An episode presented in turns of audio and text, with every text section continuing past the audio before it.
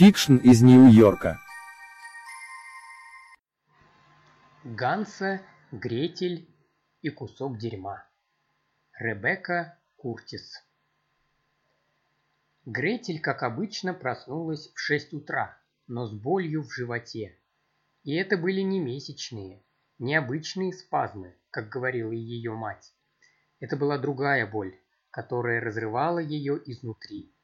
Она оделась, почистила зубы, приготовила себе школьный ланч и помыла за собой посуду. Боль в животе не прекращалась. Она хотела попроситься остаться дома, но не стала этого делать. Она знает, что мать скажет ей, что она будто симулирует болезнь, потому что не хочет идти в школу. А в школу она не хочет идти, потому что не любит учиться, потому что не любит школу, и школа не любит ее, никто в школе ее не любит, потому что она некрасивая, непопулярная и вообще неудачница. Нет, лучше не ныть по поводу больного живота, чтобы не слушать нытье матери. Когда Гретель уходила, она слышала, как мать ворочалась на постели и фыркала. На крыльце дома Гретель вытащила из кармана пригоршню сухого корма и насыпала его в миску для кошки. Затем Гретель пошла сквозь холодный октябрьский ветер по горной дороге мимо домика бабушки и дедушки. По их лужайке, примыкающей к дороге, пробежала рыжая лиса. Гретель посмотрела на небо, оно было бледно-серым. Сегодня у подножия холма она снова встретила старенький желтый «Шевроле». Хозяин машины, человек в кожаном плаще коричневого цвета, стоял, прислонившись здесь же. Он был высоким и худым. У него раскосые черно-карие глаза, загорелая кожа, большой нос и черная борода медвежьего оттенка. Ему около 30 лет. Под плащом он носил коричневые джинсы и ботинки. У него была собака, большая, мускулистая. «Это мой напарник Харон», — представлял свою собаку мужчина. Собака бросилась на девочку и начала облизывать ее своим рубиновым языком. Мужчина потянул собаку за поводок к себе. «Доброе утро!» – он смущенно улыбнулся Гретель. «Сегодня холодно. Ты не замерзла? Давай-ка я тебя подвезу до автобусной остановки». Впервые Гретель встретила этого мужчину две недели назад, когда у него произошел сбой карбюратора, и он попросил Гретель одолжить ему резинку для волос, чтобы затянуть полетевшую деталь. А вечером, когда мать спросила ее – где резинка для волос, она ответила, что потеряла, и та ударила ее за это. Неделю спустя Гретель опять встретила этого мужчину, и на этот раз у него порвался ремень вентилятора. Он попросил Гретель одолжить скрепку, чтобы скрепить ремень. Гретель дала ему скрепку, которая скрепляла ее доклад по истории. И учитель снизил ей оценку. Вместо пятерки поставил четверку с минусом за то, что Гретель сдала на проверку нескрепленные страницы. И в этот раз тоже не обошлось без инцидента. «Только сегодня у меня колесо застряло в обочине», – застенчиво сказал мужчина. Он сказал, что был бы благодарен, если бы она села за руль и нажимала на педаль газа, пока он толкает машину. Гретель забеспокоилась. У мужчины в машине на заднем сиденье лежит охотничье ружье, так как он охотник. А вдруг она сядет в машину, а это окажется ловушкой. Он может ее похитить. Он выглядит как араб. Родители предупредили Гретель, когда она рассказала им о встрече с этим мужчиной, что нельзя доверять арабам. Наоборот, нужно сразу бежать к шерифу, а не помогать ему, если еще раз он повстречается ей на пути. Но ей нравится его лицо, и она решается ему помочь. Она садится за руль и нажимает на педаль газа, а мужчина толкает машину. Пара минут, и желтый «Шевроле» больше не заложник у обочины. Мужчина благодарит Гретель. «Нет проблем», — отвечает она. «Почему ты держишься за живот?» — спросил он. Ты заболела? Нет, все нормально, просто живот немного крутит. Может, тебе нужно к врачу? Я могу отвезти тебя. Нет, спасибо. Он открывает дверцу машины, хватает прямоугольный предмет из бардачка и протягивает его Гретель. «Это смартфон», — говорит он. «Позвони по нему в скорую». Она смотрит. «Это такой телефон с компьютером внутри», — объясняет он. «Скоро такие будут у всех, не удивляйся». «Нет, спасибо», — шепчет Гретель. «У моих родителей есть телефон». «Тогда возьми это». Он положил ей в ладошку какой-то предмет. Это был пластиковый оранжевый свисток. Огромный пес облизнул руку девочки. Этим свистком я обычно зову Харона домой, когда он гуляет. Он очень громкий, его слышно за три девять земель. Если тебе нужна будет помощь, посвисти в него, может быть, мы приедем.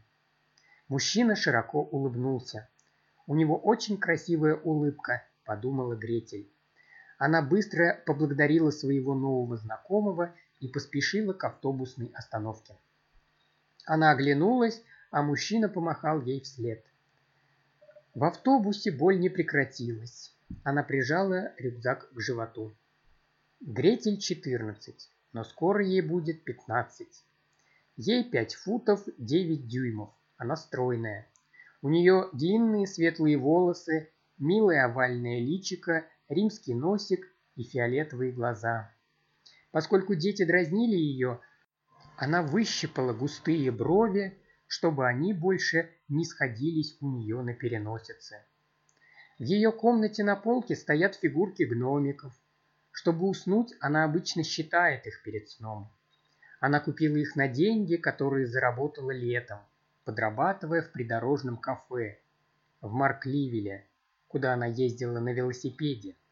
Ей нравилось подрабатывать в кафе, а еще она любит помогать людям, читать, заниматься математикой, играть в Dungeons and Dragons и разговаривать с друзьями о войне в Ираке, капитализме и апокалипсисе 2000 года. Гретель хочет поступить в университет, чтобы она могла покинуть этот небольшой городок в Северной Калифорнии и изучать что-нибудь полезное. Она хочет быть полезной для человечества.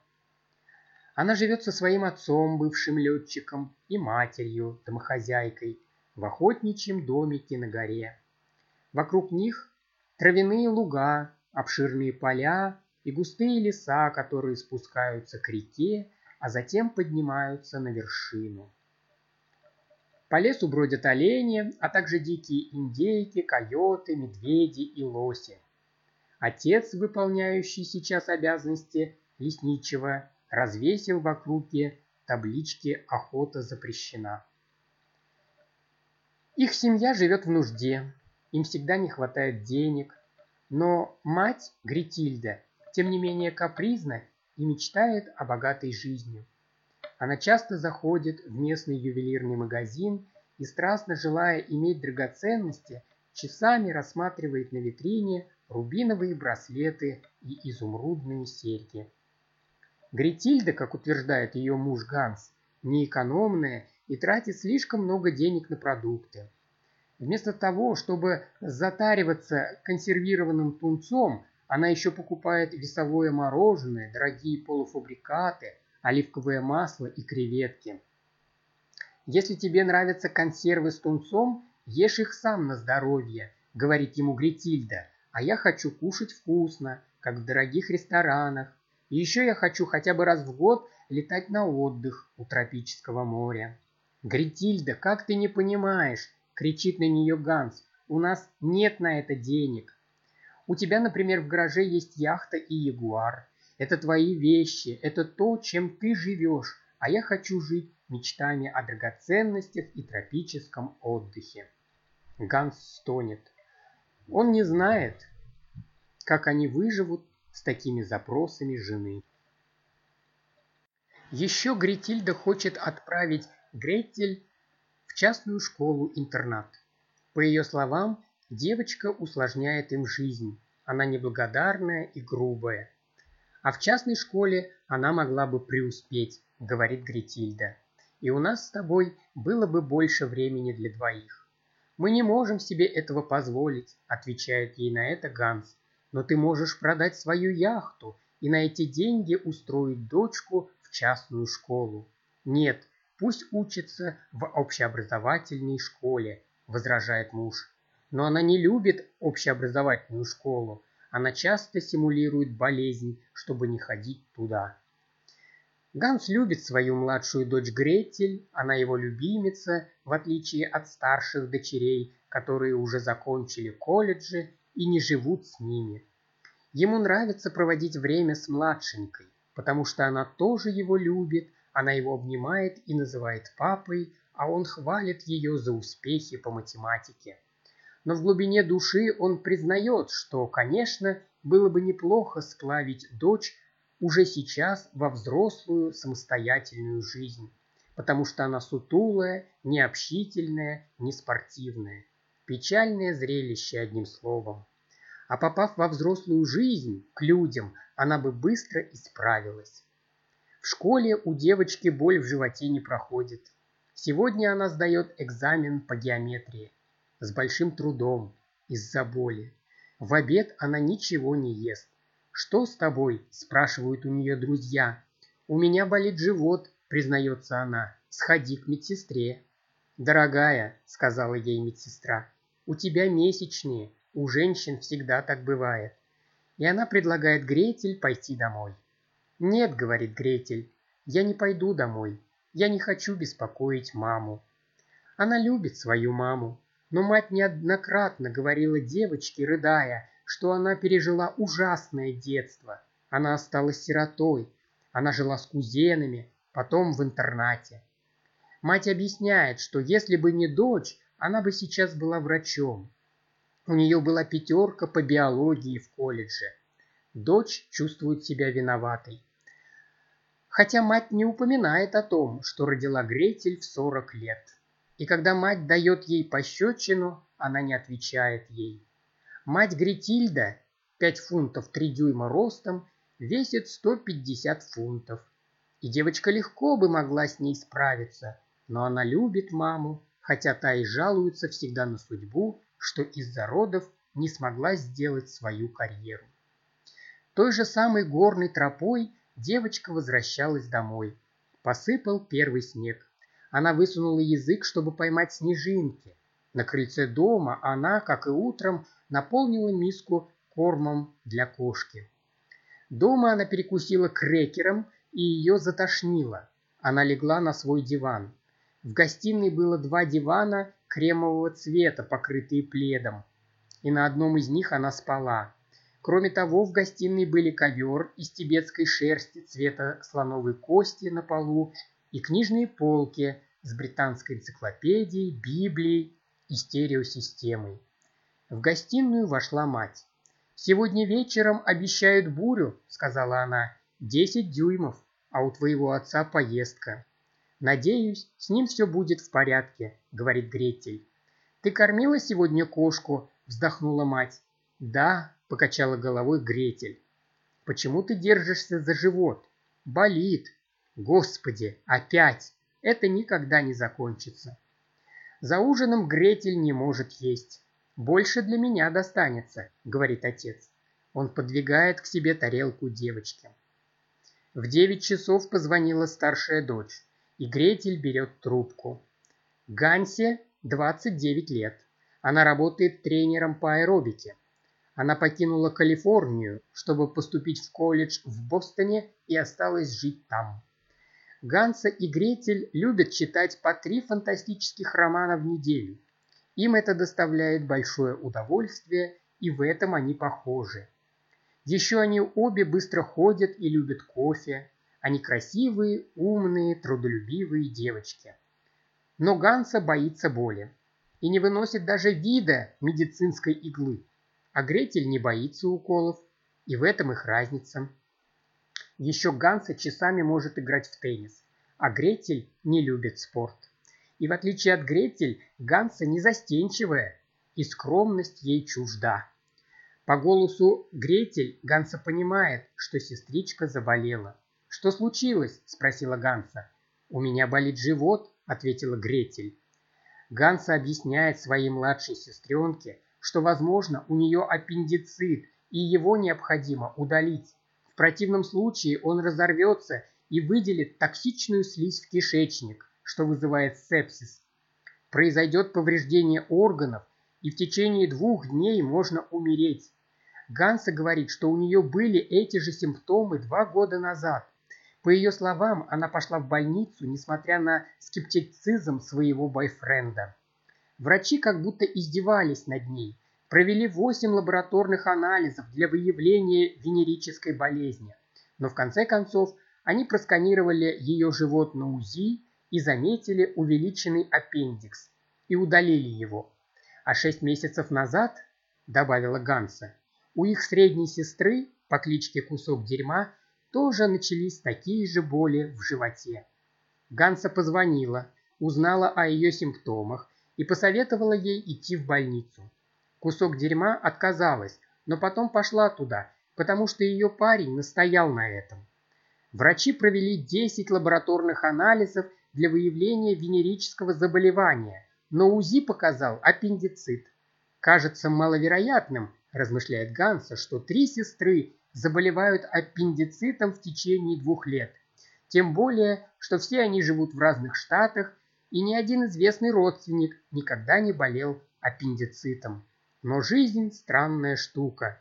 Общая среда обитания загадочным образом может влиять на иммунную систему. Все они выросли в одном и том же изолированном доме на опушке леса в горной местности. «Сходи в больницу сегодня вечером», — сказала Ганса. «Если ты этого не сделаешь, ты можешь умереть». «Хорошо», — ответила Гретель. «Обещаешь?» «Да». Родители смотрели телевизор, ели шоколадные конфеты и пили ирландские сливки. Гретель подошла к ним и рассказала все то, что сказала ей Ганса. Отец стал раздраженным. Из дочерей он больше всех не любил старшую. «Ха!» – усмехнулся отец. «Она позволяет себе принимать решения за три тысячи миль. Она думает, что она врач, а она знает, как дорого нам обойдется скорая помощь. У тебя что, болит живот?» Гретель кивнула в ответ. «Тогда прими супрадин». «Ганс», — сказала мать, — «проверь у нее температуру». Они проверяют. «Сто один», — говорит отец. «Это просто грипп». «А вы не думаете, что у меня может быть аппендицит?» – спросила Гретель. «Послушай», – сказал отец, – «аппендицит бывает редко. Если тебе понадобится скорая помощь, мы вызовем, но у тебя почти нет температуры. Выпей метаболимин». В одиннадцать мама Гретильда надевает свою ночную рубашку, ложится в постель и будет мужа. В три часа ночи Ганс едет в Сакраменто. Он направляется в Даллас. В четыре пошел снег. Гретель уснуть не смогла, потому что боль не проходила. В шесть она медленно собралась в школу. Из-за боли она медленно шла по дороге, поэтому опаздывала на автобус. Деревья, осыпанные снегом, выглядели очень красиво. Гретель с удовольствием смотрела на снежные шапки деревьев. Проходя мимо дома бабушки, Гретель увидела ее на крыльце и помахала. «Сегодня в соседней деревне был еще один взлом!» – прокричала бабушка последние новости. «Воры украли телевизор! Куда мир катится? Соседи больше не общаются друг с другом, а по лесу бродят браконьеры и воры. А у меня аппендицит!» – сказала Гретель. «Я не могу вмешиваться», – вздохнула бабушка. Твоим родителям это не понравится. Надеюсь, тебе скоро станет лучше. Хорошего дня в школе!» Во время занятий Гретель сворачивается в клубок. Боль усилилась. Ее отправили к медсестре.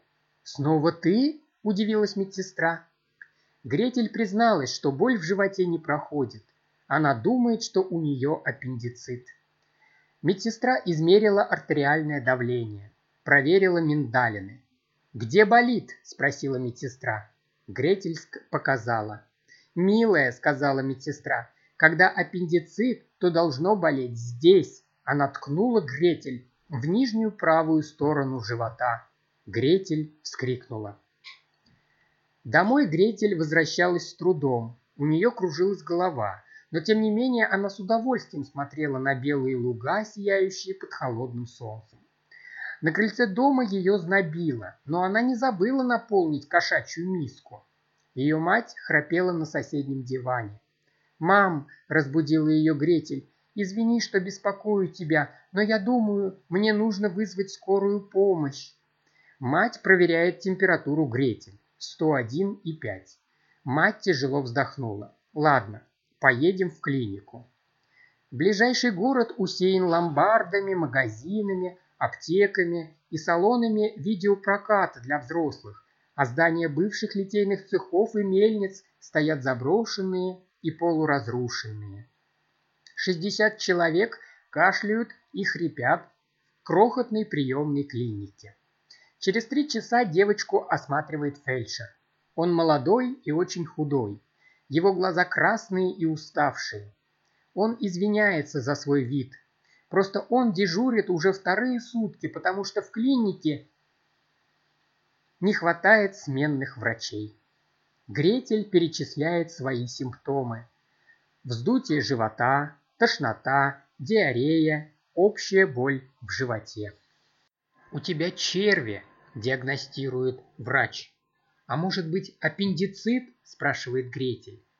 Молодой врач смотрит на очередь кашляющих сидящих в приемной.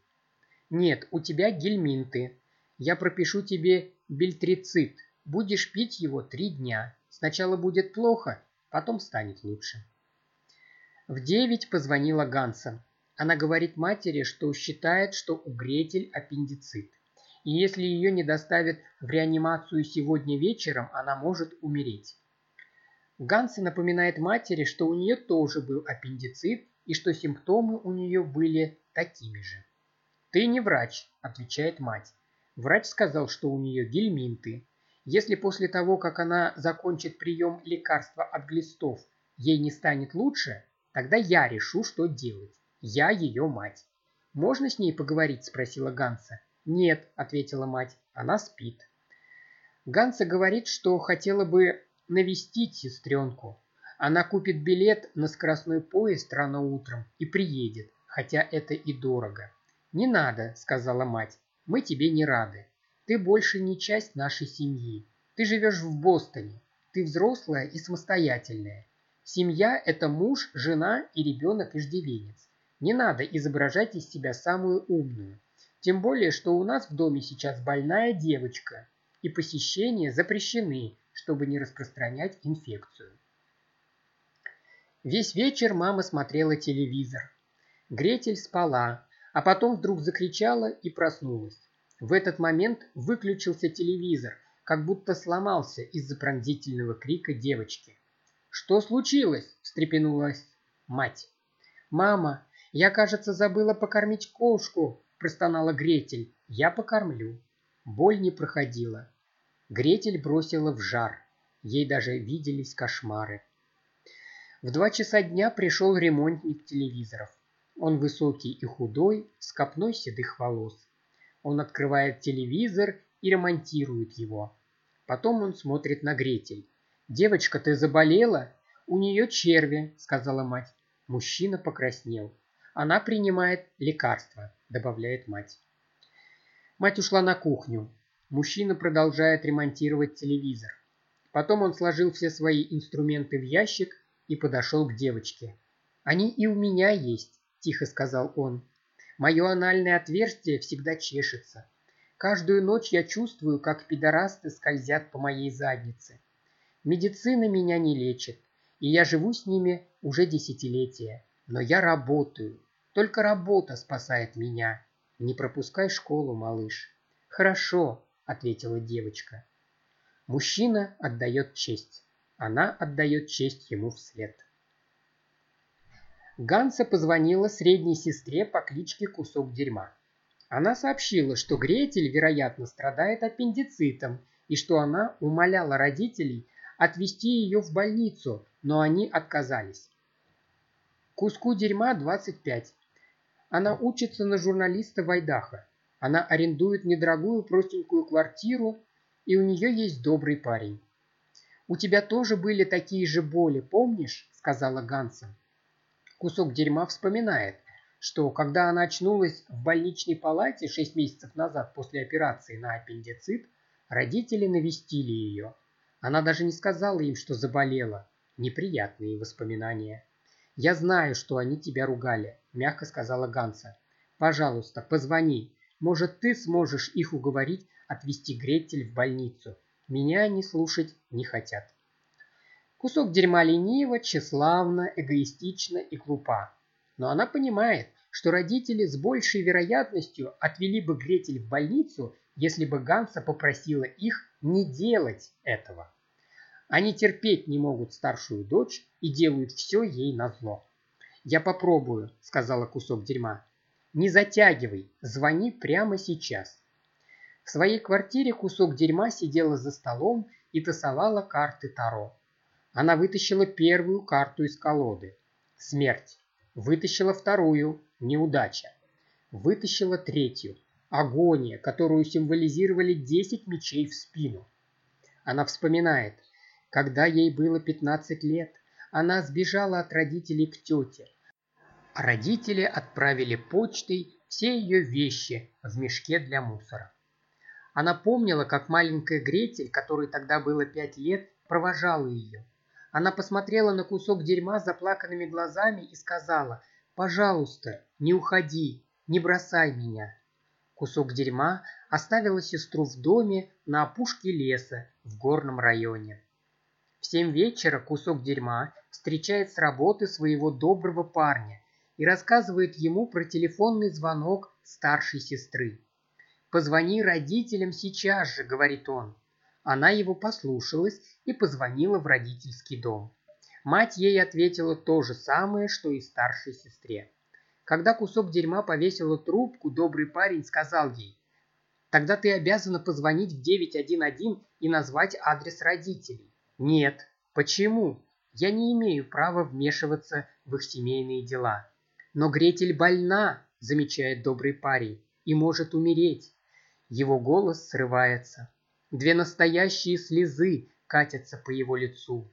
Он шесть футов четыре дюйма, мускулистый, и его часто принимают за профессионального борца. В восемь вечера мать обнаруживает, что девочка срыгнула на диван. Она спит, а вонючая отрыжка стекает по кремовому дивану на ковер. Мать будет девочку и говорит, «Ты испачкала диван. Прости меня», — виновато опустила глаза Гретель. «Придется его чистить и отмывать. Мам, может быть, ты отвезешь меня в больницу?» Мать тяжело вздохнула. «Я поговорю об этом завтра с твоим отцом». Гретель в поту. Жар поглощает ее. Ей видится, как она достает из своего рюкзака желтый свисток и свистит в него.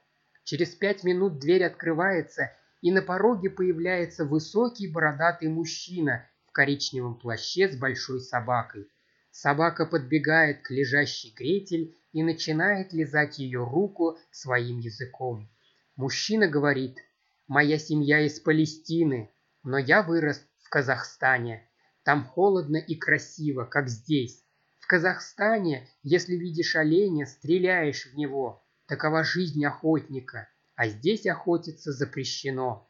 Но сегодня я Бог, и я тебе помогу. Я помогу твоим родителям, потому что они богобоязненные люди. Гретель провалилась в обморок. За окном послышалась сирена скорой помощи. Девочку оперировали семь хирургов. Они выпотрошили ей все кишки, чтобы очистить гниение. После операции они заявили, что сам Бог уберег девочку от смерти. Ее аппендикс разорвался семь дней назад. Они многое повидали на работе. Перитонит, септотический шок, массивный инфаркт, сердечная недостаточность, трупы. Но чудес они не видели. Эти хирурги никогда не забудут эту девочку с овальным лицом, фиолетовыми глазами, римским носом и аккуратно выщипанными бровями, которая должна была умереть, но осталась жива. Гретель пролежала в больнице 33 дня. Свой пятнадцатый день рождения она встретила здесь, Школьные друзья приходили ее поздравить, родители привезли ей розы. Какой ужасный случай злоупотребления служебным положением, сказали родители хирургам. Врач сказал нам, что у нее глисты, а не аппендицит. Как он мог ошибиться? Шрам у девочки кроваво-красный, размером с крысу. Позже родители оплатили хирургическую операцию. Гретель благодарна им за их любовь. После долгих лет учебы Гретель становится анестезиологом. Она работает в бедном штате Окленд. Она борется с рецессиями, протестами и пандемиями. Она выходит замуж за высокого американца персидского происхождения с черной бородой, который работает федеральным прокурором, имеет степень бакалавра лесного хозяйства и любит играть Dungeons and Dragons. Они счастливы, но они не могут зачать ребенка, потому что в детстве операция на аппендицит повредила матку Гретель. Гретель очень любит своих старых родителей и оплачивает все их счета. Иногда вместе с мужем она их навещает в домике на лесной опушке в горном районе. Но уснуть в своей детской спальне она не может. Ей всегда кажется, что она слышит вой собаки из леса. Когда она спрашивает мужа, «Ты это слышал?» Он отвечает ей, что ничего не слышал. Осенью, когда ветер ломает ветви деревьев, ей снится, что она слышит выстрел ружья. Этот звук наполняет ее радостью и ожиданием, что когда-нибудь она снова встретит собаку Харон и бородатого охотника в коричневом плаще. Из журнала «Нью-Йоркер» от 9 ноября 2020 года. Перевел и озвучил Илья Кривошеев.